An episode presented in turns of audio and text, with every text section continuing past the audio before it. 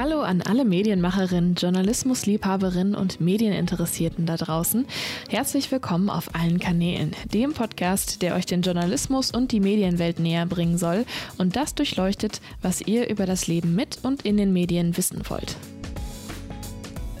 Zum Start in das Podcastjahr 2023 habe ich euch an dieser Stelle tatsächlich mal eine etwas andere Folge mitgebracht, um euch nach der kleinen Podcastpause nämlich dort wieder abzuholen, wo ihr wahrscheinlich irgendwann zwischen Spekulatius und Raclette-Käse gelandet seid, habe ich mich kurzerhand einfach dazu entschlossen, eine kleine Sonderfolge zusammenzuschnippeln.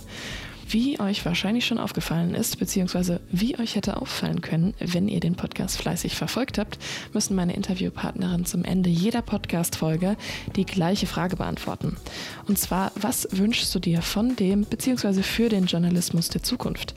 Die vier Journalistinnen, die mich hier 2022 auf allen Kanälen schon besucht haben, haben auf diese Frage natürlich mit ihren ganz persönlichen Erfahrungen und Perspektiven geantwortet. Und deswegen sind da auch ganz unterschiedliche tolle Antworten rausgekommen. Die habe ich euch jetzt einfach mal gesammelt und in eine kurze Folge gegossen. Vor jeder Antwort, die ihr hier gleich hören werdet, stelle ich euch die Journalistin und das Thema der jeweiligen Folge natürlich nochmal ganz, ganz kurz vor. Aber wer sich jetzt noch weiter mit Ihnen, dem Werdegang und Ihrem aktuellen Job beschäftigen möchte, dem oder der empfehle ich natürlich, beziehungsweise eigentlich empfehle ich das allen, die das noch nicht getan haben, die vorherigen Folgen nochmal in ganzer Länge zu hören. Es lohnt sich sowieso. Damit reicht es jetzt aber auch erstmal mit einer viel zu langen Einführung. Lasst uns einfach loslegen. Der erste Journalist, der mich hier auf allen Kanälen besucht hat, ist der TV-Moderator Hendrik Schulte. Hendrik arbeitet als einer der drei ModeratorInnen bei der Lokalzeit Münsterland und wir haben darüber gesprochen, wie er zur TV-Moderation gefunden hat und was das für seinen Alltag bedeutet, Moderator der Lokalzeit zu sein.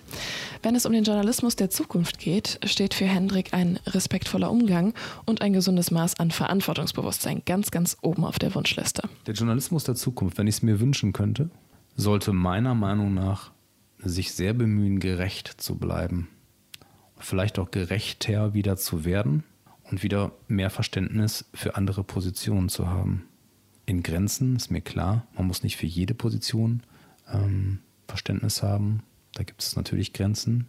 Aber mehr darauf zu achten, dass es ja vielleicht weniger wird, Leute sozial zu vernichten oder ihnen dermaßen Dreck vor die Tür zu stellen, dass sie im schlimmsten Fall sich was antun oder einfach sozial ruiniert sind, das finde ich, hat jetzt nichts mit Journalismus direkt zu tun, aber es gibt manchmal so Dinge, wo man denkt, Mensch, muss das jetzt immer so bretthart sein? Da muss ich schon sagen, da wünsche ich mir, dass die Leute da zumindest auch sich manchmal daran erinnern, was Journalismus so ist und ja, dass man so die Verantwortung nicht vergisst.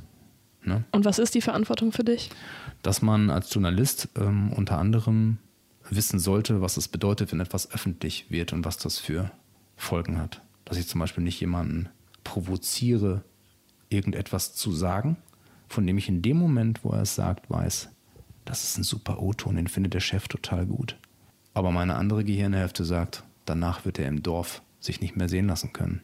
Der wird wegziehen mit seinen Kindern oder ich verstehst also überhaupt völlig egal, was jetzt. Also wie gesagt, wir reden das nicht von extremistischen Rändern und von irgendwelchen Menschen, die komisch sind und Sachen von sich geben, die, äh, die völlig von Gut und Böse sind. Aber ich meine halt einfach manchmal, dass es manchmal, ich wünsche mir halt Gerechtigkeit, dass man das nicht vergisst, dass man jemanden in, in die Öffentlichkeit zerrt und dass man Leben zerstören kann auch, ne? Ähm, durch Informationen, die man ungefiltert rausbläst, weil man weiß, dass es super Klicks kriegt oder super Reichweite kriegt oder dass das durch die Decke geht. Das äh, wünsche ich mir, dass es schön demokratisch, friedlich bleibt. Da weiß man ja, was in anderen Ländern möglich ist. Ne? Die Propaganda machen. Ja, und da muss man immer wieder reflektieren, dass wir in Deutschland ein wirklich, wirklich gutes, genau. gutes genau. Pressesystem genau. und haben da, und Öffentlichkeitssystem Das soll man wertschätzen, mhm. das soll man wertschätzen und pflegen und manchmal vielleicht auch sagen, ruhig, ruhig, ruhig Moment. Das gucken wir uns jetzt nochmal in aller Ruhe an, bevor wir es raushauen. Und das ist schwer im, im Alltag. Ne? Im Alltag, dass man sich nicht leiten lässt von, ja, von dem eigenen Furor, den man dann jetzt hat. Im Juli konnte ich dann mit Marie Brandt über ihre journalistische Ausbildung als Volontärin beim MDR sprechen. Auch Marie hat eine ganz, ganz klare Vorstellung davon, was sie sich vom Journalismus der Zukunft wünscht. Wenn es nach Marie ginge, sollte sich nämlich gleich die gesamte Redaktion gemeinsam aus einer Box herausdenken. Eine motivierte junge Generation reiche da einfach nicht aus.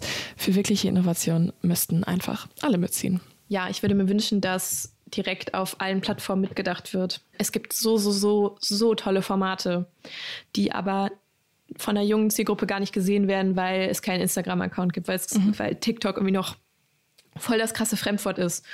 Und ich glaube, man muss ähm, direkt eine Online-Strategie mit, mitdenken.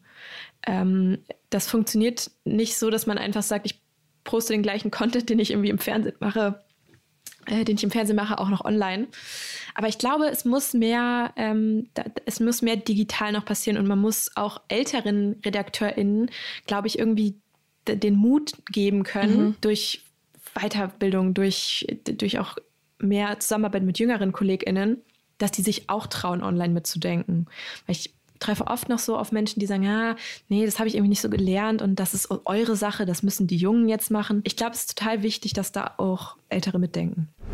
Natürlich waren nicht alle meine Interviewpartnerinnen hier auf allen Kanälen Teil einer großen Redaktion. Alexander Krützfeld zum Beispiel ist freier Journalist und Schriftsteller und er hat unter anderem schon für die Zeit, die Süddeutsche, die Taz und die Krautreporter geschrieben und nebenbei dann noch ein paar eigene Bücher veröffentlicht. Und er hat uns hier an dieser Stelle einen Einblick in das Berufsleben als freien Journalisten gegeben. Welche Wünsche hat Alex also für den Journalismus der Zukunft? Das sind zwei. Äh, diverser werden, also auch viel mehr Leuten Chancen einräumen, die die Chancen vielleicht nicht so haben. Vielstimmigkeit, ne, so. Und bessere Bezahlung. Ja, Definitiv. Okay. Und ich meine damit jetzt mm. nicht die Redaktion, das kann ich gar nicht beurteilen. Aber für Freie, ähm, für die Lebensumstände, in denen die teilweise leben, das würde ich mir sehr wünschen, ja. Und diverser werden, meinst du das auf einer Ebene von, also einfach, dass die Leute, die schreiben, also die JournalistInnen an sich, diverser aufgestellt sind, die Systeme diverser sind oder auch die Themen sich noch weiter diversifizieren? Ja, beides. Also ich möchte halt irgendwie, dass die Gesellschaft in Redaktion abgebildet wird. Ja. Und das sehe ich gar nicht, eigentlich, muss ich sagen, auch wenn das jetzt ein bisschen drastisch klingt. Also ich sehe es auch nicht in der, in der, in der alltäglichen Lektüre so, ne? Mhm. Ähm, ich habe das Gefühl, es wird ganz viel über andere Leute gesprochen. Und das ist ja eigentlich etwas, was unser Berufsstand für sich kategorisch ausschließen möchte. So. Das würde ich mir wünschen. Aber natürlich auch die Themen. Also es ist halt so, ähm, verschiedene Stimmen sind nicht einfach nur schön, weil sie verschieden sind, sondern weil sie Themen an die Oberfläche spülen, die wir als Bio-Kartoffeldeutsche in unserem Alltag nicht sehen und auch umgedreht im Übrigen. Auch wir haben bestimmte Themen. Aber dieses voneinander profitieren einander auch äh, zum Beispiel diese, diese, äh, diese Stellen mal zu zeigen, wo man auch nochmal in die Tiefe gehen muss. Was sind eigentlich in Zukunft investigative Projekte und so? Die entstehen nur dadurch, dass wir diese ganzen blinden Flecken beseitigen. Und ähm, das ist eine super Chance. Mhm. Ich finde es halt schon, also manchmal auch so im Alltag, wenn ich halt so äh, irgendwie dann unterwegs bin, dann denke ich mir schon so, äh, warum sehen eigentlich alle Leute gefühlt so aus wie ich selbst? Und ne, so, also keine Ahnung, das ändert sich natürlich, aber es dürfte sich ein bisschen schneller ändern, ein bisschen nachhaltiger ändern, ähm, weil das für, für alles, für Themen, für politische Entwicklung, oh, es ist einfach ähm, das einzige Ding, was wirklich überfällig ist. Und danach würde ich auch sagen, ist auch die Bezahlung anzugehen, weil du musst von irgendwas auch leben können. Und viele Menschen sind bestimmt auch privilegiert in diesem Job. Die machen das bestimmt auch, weil sie es eben noch machen können. Aber als reelle Lebens- also Grundlage ist es ja auch oft, je nachdem, was du so machst, auch nicht möglich. Und ich finde, das muss sich ändern. Journalismus muss sich auch lohnen. Also wenn wir davon reden, dass alle Marken werden sollen und ihre eigenen, äh, ihre eigenen Controller im, in der Ich-AG, es muss sich am Schluss lohnen. Es muss so sein, dass du auch Geschichten verkaufst und auch mal einen Plus hast. Ähm, und nicht bis zum kompletten Ausbrennen. Aber ähm, heißt ja auch nicht, dass es sich nicht auch ändert. Ja, kann ja alles noch passieren. Wir sind positiv, wir bleiben positiv.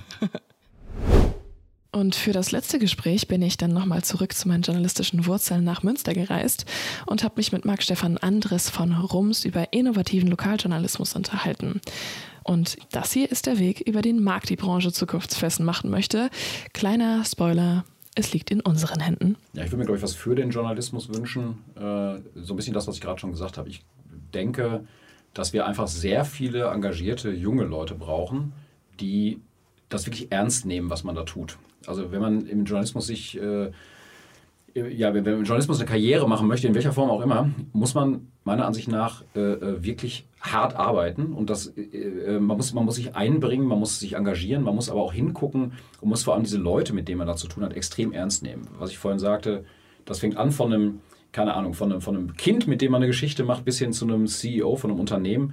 Einfach immer auf die Menschen zugehen und versuchen, wirklich äh, äh, ja, herauszufinden, was die da wirklich bewegt. Und dann machen wir auch guten Journalismus und wenn wir das dann vernünftig aufschreiben können. Die Technik, das Handwerk, das kann wirklich jeder lernen, der irgendwie einigermaßen begabt ist oder vielleicht auch nicht begabt ist.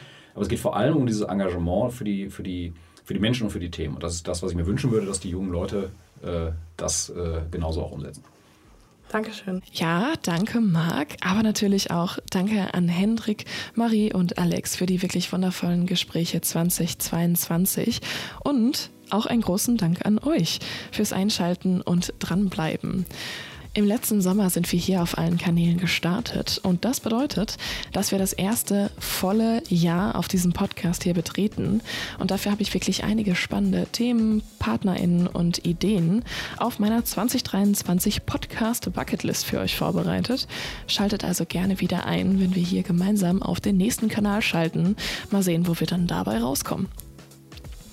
Wie ihr es wahrscheinlich schon kennt, äh, an dieser Stelle muss im Podcast natürlich der Aufruf folgen. Lasst uns also gerne ein Abo und eine Bewertung auf der Plattform eures Vertrauens da. Denn jedes Abo, das ihr für uns hier hinterlasst, hilft wirklich dabei, dass immer mehr Menschen diesen Podcast finden können. Und vor allem, dass ich auch in Zukunft weitere spannende JournalistInnen überreden kann, ihre wertvolle Zeit für unsere Fragen hier zu opfern. Also ganz wichtig, Abo da lassen. Wenn ihr jetzt noch Anmerkungen oder Feedback habt oder eure Journalismus-Stories noch mit uns teilen wollt, dann tut das gerne und schreibt mir dafür einfach eine E-Mail über auf allen Kanälen mit ae at gmail.com oder schickt mir einfach eine kleine DM bei Instagram auf auf.allen.kanälen auch mit ae. Und damit wünsche ich euch einen fantastischen Rest Januar. Wir hören uns dann hier hoffentlich bald wieder auf allen Kanälen.